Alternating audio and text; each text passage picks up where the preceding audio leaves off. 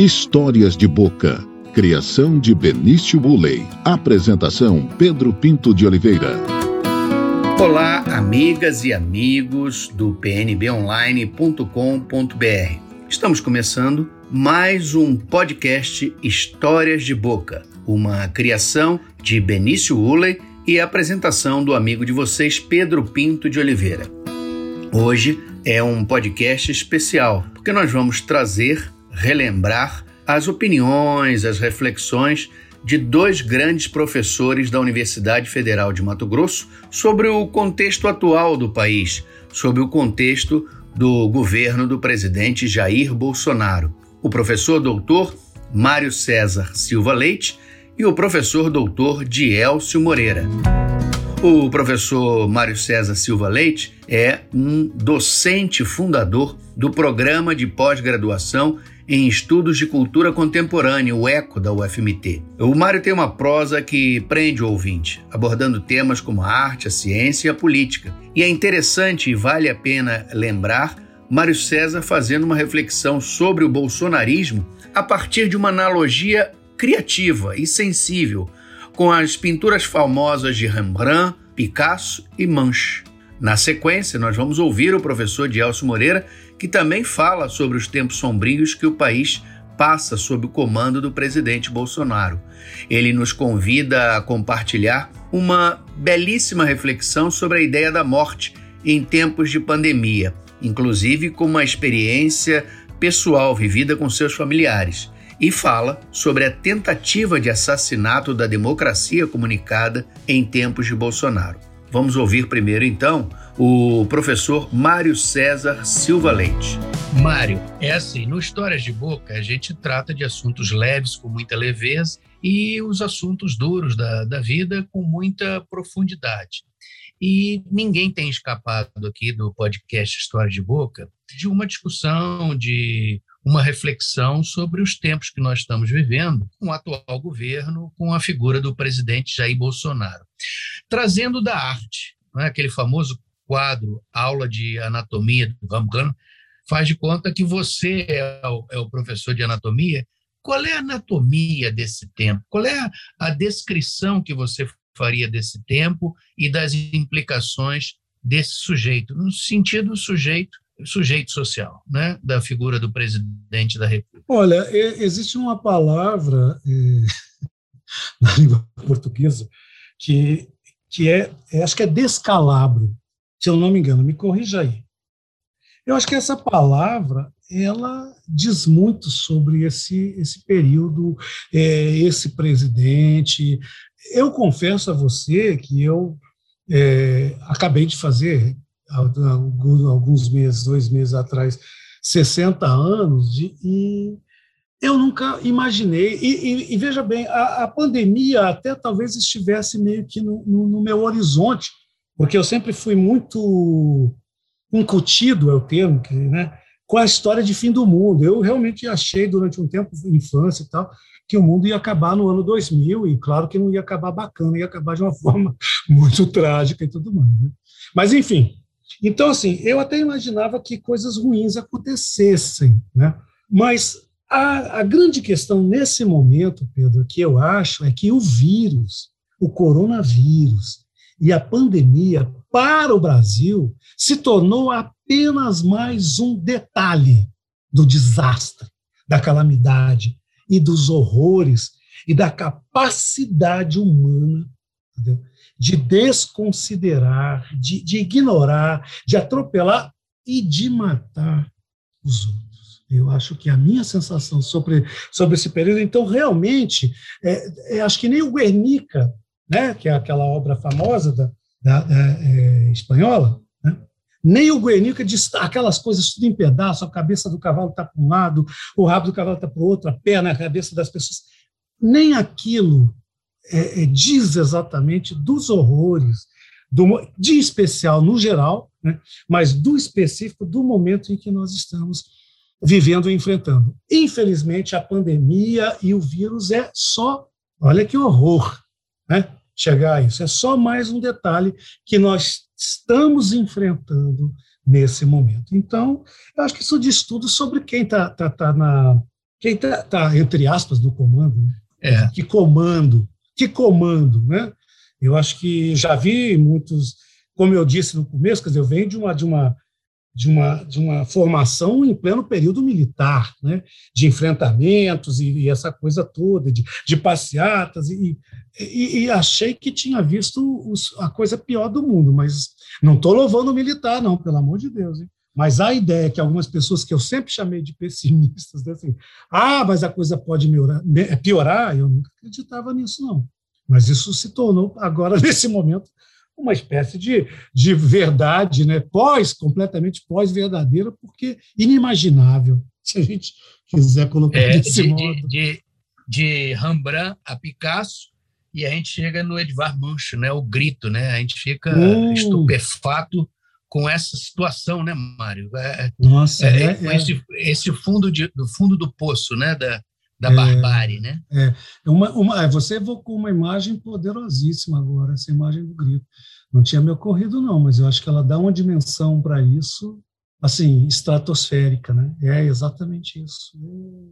É, é o quadro de, é, de, de, um absoluto, de uma absoluta opressão, de um absoluto é, coletivo individualizado, né? Quer dizer, então ali está tá tudo ali, né? É. Uma profunda angústia, desespero, mas ao mesmo tempo está nas nossas mãos da resistência, do contraponto, da ciência, da cultura, da arte, fazer o enfrentamento devido, né, Mário? É, não, sem dúvida, sem dúvida nenhuma. Eu acho que a gente é, fazer o que estamos fazendo aqui nesse momento, esse programa, essas coisas que a gente faz, enfim, é, isso é a maneira de demonstrar que, olha, é, estamos aqui. Eu me lembrei, só para finalizar, Pedro, desculpa, de um poema muito bonito que tinha nesse período, que era até é, nos anos 70, que era atribuído ao, é, ao Mayakovsky. Mas não era dele, era um poema de um brasileiro, um, um poeta brasileiro chamado, se eu não me engano, Eduardo Alves. Né? E o poema começava exatamente dizendo assim: na primeira noite, qualquer coisa do gênero, não me lembro o poema assim. Na primeira noite, eles pulam o nosso muro e não dizemos nada. Na segunda noite, eles pisam nosso jardim, nossas flores e não dizemos nada. Na segunda noite, eles, ah, papai, entram, arrombam nossa porta e não dizemos nada. Né? Na última noite, eles entram, nos calam, nos matam. Né? E como não dissemos nada, já não podemos dizer mais nada. Então, eu acho que a, a imagem do grito aí que você trouxe à tona, ela é fundamental, porque o grito ainda pode, entendeu? É, reverter as coisas. É uma, é uma atitude, é uma ação. É uma ideia encarnada, né, Mário? É uma ideia encarnada e poderosa. Né? É. E agora, na sequência, o professor Dielcio Moreira, que também é pesquisador colaborador do programa de pós-graduação em Estudos de Cultura Contemporânea, o ECO, da UFMT.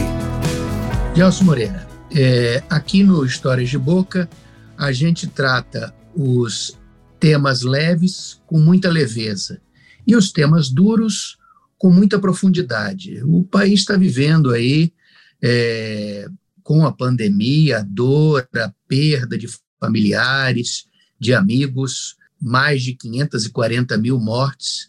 E eu queria que você falasse um pouco, assim, até no plano pessoal, eu quero aqui até trazer a público, pedir licença para você. Você recentemente viveu a, a perda do seu pai e logo na sequência do seu sogro.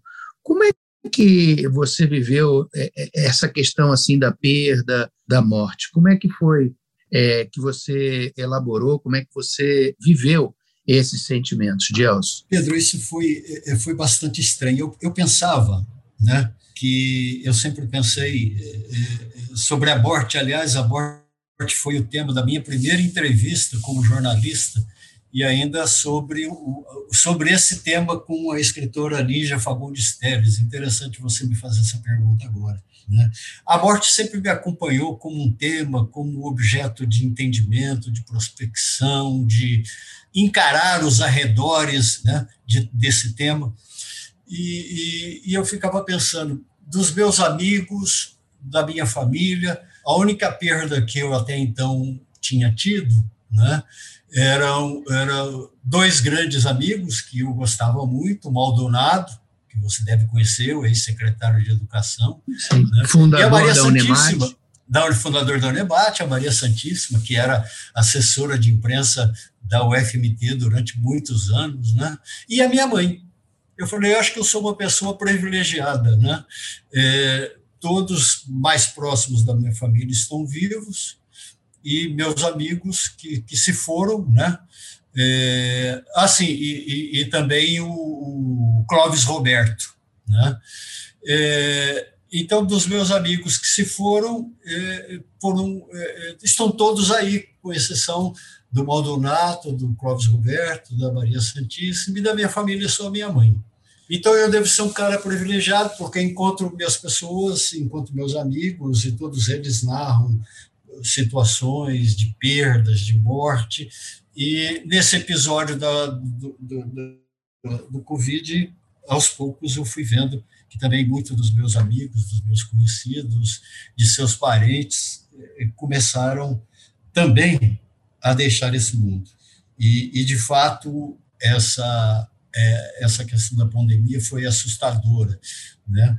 Bem no começo da pandemia foi tão assustadora que a minha caminhada rotineira de seis, sete quilômetros era feito dentro da sala da minha casa, né? De tão assustador que, que nos pareceu esse, essa problemática toda. E essas perdas recentes, né? Já bem mais próximos aqui da gente, né? dentro da, da nossa casa, é, é, foi uma perda assim difícil de ser assimilada pelas circunstâncias em que ocorreram. É, e ao mesmo tempo eu comecei a repensar é, alguns conceitos que eu tinha em relação à morte. Porque Pedro uma coisa interessante é, quando minha mãe faleceu é, um ou dois dias antes ela estava absolutamente feliz eu, a minha mãe tinha um tumor no cérebro. É, um, não é um tumor, é um, uma, um AVC, ela faleceu com, um AVC, um bloqueio né, num vaso sanguíneo, e, e era tão grande, tão, e tão de risco, que os médicos se recusavam a operá-la. Então ela vivia com muita dor de cabeça, sempre cabisbaixa, sempre sofrendo muito por isso, mas dois dias antes da morte ela amanheceu com uma alegria assim incompreensível, extraordinária, sorrindo, caminhando, é, falando conosco, é, perguntando dos netos, enfim, é, num estado de felicidade extraordinário isso nos dois dias, logo se foi. Eu estava com meu pai no último domingo, em que ele faleceu, e a mesma coisa, uma alegria que era contagiante para alguém que já tinha tido uma das pernas amputadas e caminhava para amputar a outra, que não tinha nada a ver com diabetes, tinha a ver com, com, com circulação, né? E, e, o meu sogro com, com, também internado e com Covid, enfim e todos eles mostrando uma certa incompreensível alegria nas circunstâncias que estavam passando. Né? Então, passei a me interessar muito por esse momento, né? O que que é, e comecei a descobrir que há muita literatura, inclusive Pedro, assuntos, sim, pesquisas científicas é, é, de renomadas universidades e pesquisadores sobre esse momento, né?